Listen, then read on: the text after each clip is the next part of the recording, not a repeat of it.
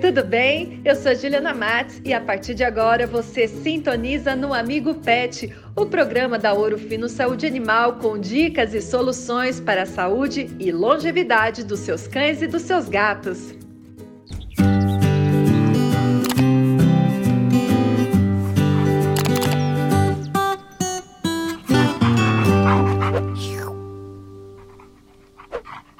Olá, pet lovers, tudo bem? Amigo Pet está começando e hoje a gente fala sobre leishmaniose, só que dessa vez em gatos. E hoje o nosso amigo Pet tem a honra de receber nossa parceira, a médica veterinária Laura Cunha. Laura, muito obrigada por ter aceitado o nosso convite. Eu que agradeço participar, fazer parte é, desse trabalho de vocês, né, por, pela via das redes sociais, é um trabalho muito legal. E estou aqui para colaborar. Então vamos lá, já quero te perguntar, porque a gente fala tanto de leishmaniose em cães e já começo te questionando: gato também pode ter? Gato também pode ter leishmaniose, né?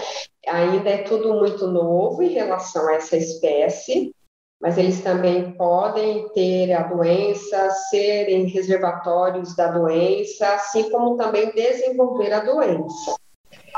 Laura, tem muita gente que ainda desconhece é, a leishmaniose visceral, então queria que você explicasse o que é esse problema. Tá, primeira coisa, a leishmaniose, né, ela é uma doença infecto-contagiosa, tá, causada por um protozoário chamado é, leishmania. Aí existe várias espécies da leishmania, tá? Ela pode ter caráter cutâneo, mucocutâneo ou visceral, tá? Então, como o próprio nome já diz, visceral é quando atinge os órgãos internos. O animal pode estar, ser portador dos dois tipos, né? Tanto a tegumentar, né, que é a cutânea, quanto a visceral. E como nós, seres humanos, os cães e os gatos, podemos ter a leishmaniose? Até então, o que se sabe que as pesquisas científicas nos relatam é através da picada da fêmea de um mosquito chamado é, Lutzomia longipalpis, tá? É, que é, vulgarmente aqui no Brasil a gente conhece como mosquito palha ou birigui em algumas regiões, que é aquele mosquito clarinho, pequeno, que geralmente tem caráter diurno, né? Ele que transmite através da picada dele que transmite a doenças para nós, seres humanos e para os mamíferos. Perfeito. Em gatos, Laura, quais seriam os sintomas, né? Como que o tutor, né, os pais e mamães de pet podem identificar que o animal está com algum tipo de problema? Olha, nos felinos, como ainda é tudo muito novo, os sintomas, é, alguns têm a semelhança dos sintomas que aparecem nos cães, tá? E outros são esses sintomas que a gente relata como inespecíficos, né? Que é aquele que outras doenças tem as mesmas sintomatologias. Vamos lá. No cão, geralmente, o que, que a gente vê? O crescimento de unhas exagerado, né? É, as dermatites, presença de úlceras, né? Aquelas lesões ulceradas que sangram, que não cicatrizam. O gato pode apresentar esse tipo de sintoma também, tá? Perfeito. Geralmente ele apresenta no focinho, na, nas bordas das orelhas, que eles apresentam esse tipo de sintoma, quando ela é a forma tegumentar, tá? ou, ou cutânea. Outros sintomas inespecíficos que a gente fala seria febre, emagrecimento progressivo, é, diarreia, vômito, né? Aquele animal, ele tá sempre doentinho, a gente Entendi. nunca sabe o que é, né? Ele é levado ao certo. veterinário ele tem alopecia, tem as dermatites também, tá? Só que isso também cursa com outras doenças que o felino apresenta. Né? Por isso é assim, a gente não pode achar que agora toda lesão de pele o animal vai ser a leishmaniose, é. vai ser a leishmaniose, mas é um, um, um agente importante, né, é, para o veterinário estar tá incluindo dentro do diagnóstico, né, já que é uma zoonose, é uma doença que passa para o ser humano e passa para outros animais, assim como o ser humano também pode passar para os animais, é importante é, colocar é, nos exames complementares, é, fazer esse tipo de diagnóstico. E Laura, na realidade você tem, digamos assim, um conhecimento de causa, né, sobre leishmaniose em gatos, porque você, né, já teve até um animal com esse problema. Sim, eu tive em casa há já um bom tempo é, inclusive era da época, como é, a leishmaniose felina é uma coisa muito nova, né? À época ainda se achava que esses animais, essa espécie era refratária até a doença, sabe? E os animais, esse, esse animal, um animal específico, ele desenvolveu a doença toda a característica da doença, lesão ocular, lesão em ponta de orelha, o focinho dele é, foi dando uma úlcera bem feia, sabe, a ponto de comprometer até a respiração dele à época. E esse gatinho até tinha o nome de Gauchinho, né, era da minha uhum. mãe. O Gauchinho teve todas a, a sintomatologia. É, eu, na época, não me atentei realmente, eu via que ele tinha as características, mas é, a gente também não quer acreditar, né? E eu me lembro que a minha mãe não queria também que fizesse exame, né? Porque ela comentava da doença com ela e ela não queria enxergar, né, que aquele animal estava doente.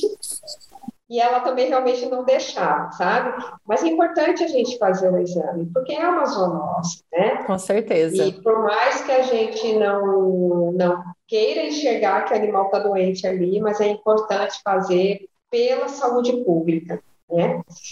E eu também tive uma outra situação, né, bem depois disso, aqui em Cuiabá, em que eu atendi uma gata, que ela é SRD, que ela tinha todas as características de uma doença chamada esporotricose, né? Uhum. Aquela lesão no focinho, aumentadinha, o narizinho de palhaço, que a gente fala, né? Que é aquele aspecto que a esporotricose causa, ela é causada por um fungo, e eu só fiz o exame, não, porque eu falei, não, falei, esporotricose, mas vamos fazer o exame, né? De qualquer forma, para a gente estar tá, se tem mais alguma coisa envolvida.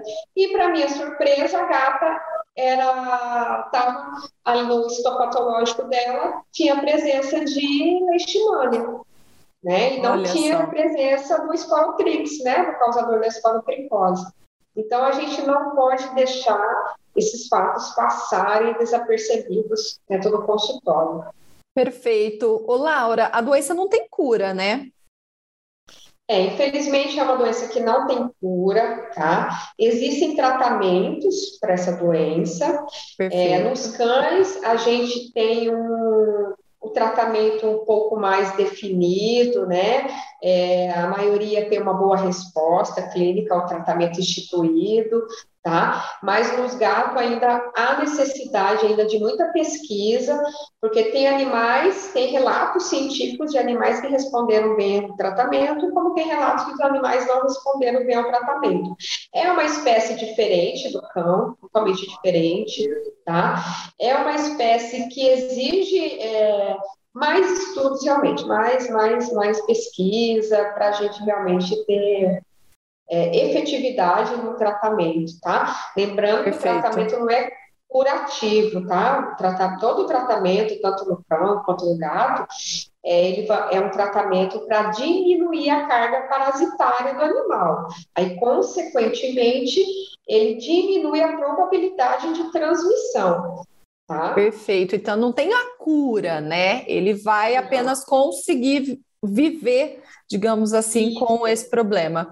Nesse caso, nesse caso então, né, Laura, a prevenção é a melhor opção. E como que a gente pode proteger os nossos gatinhos da doença? Com certeza, a prevenção é tudo, né? A gente, como não, até a, a, a, gente existe uma vacina no mercado, tá? Só que essa vacina até então ela é aprovada só para cães. E também existe, eu acredito que já existem colegas fazendo as pesquisas em relação à vacinação em gatos, né?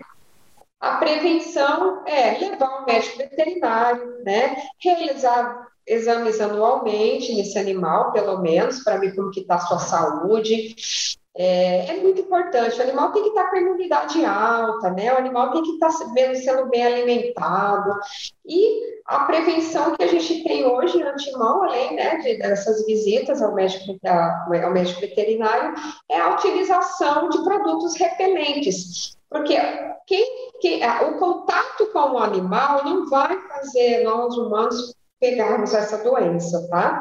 Perfeito. Existe o vetor, tá? Exige o ciclo da doença, ele exige a presença do vetor, que é o mosquito, tá? Então, é, o importante é a gente utilizar repelente para esses mosquitos, tá?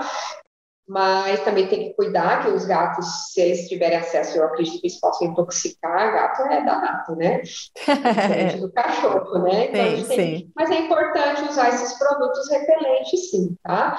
O Perfeito. cão, é, ele acaba sendo o maior reservatório, né, da doença até então, onde a gente saiba, né? Assim como os animais silvestres, tá? Então, é importante encolerar esses animais. Ah, é o repelente no momento é a melhor, é a melhor, a melhor prevenção, tá? É, a gente tem no mercado até a Naomi Fino, ela nos, nos promove a, a, presença da, da coleira livre, né? Ela espanta esse mosquito, esse flebótomo, né? E é importante o, o tempo todo estar o animal encolerado para evitar que o mosquito pique esse cão. Perfeito, é isso aí. A nossa coleira livre tem indicação para cães, então quem quiser saber mais é só entrar em contato com a gente do time Orofino e hoje a gente quis compartilhar também essa, esse conhecimento de que a leishmaniose não é exclusiva para cães, mas também para os gatinhos. Então, doutora Laura, obrigada pela sua presença aqui no Amigo Pet. Eu que agradeço, eu que agradeço a, a colaboração. Qualquer coisa, estou aqui. Obrigada, nós também, viu? tchau, tchau. Tá joia, tchau, obrigada. Gostou desse bate-papo? Curta, compartilhe, marque um amigo. Até semana que vem, tchau.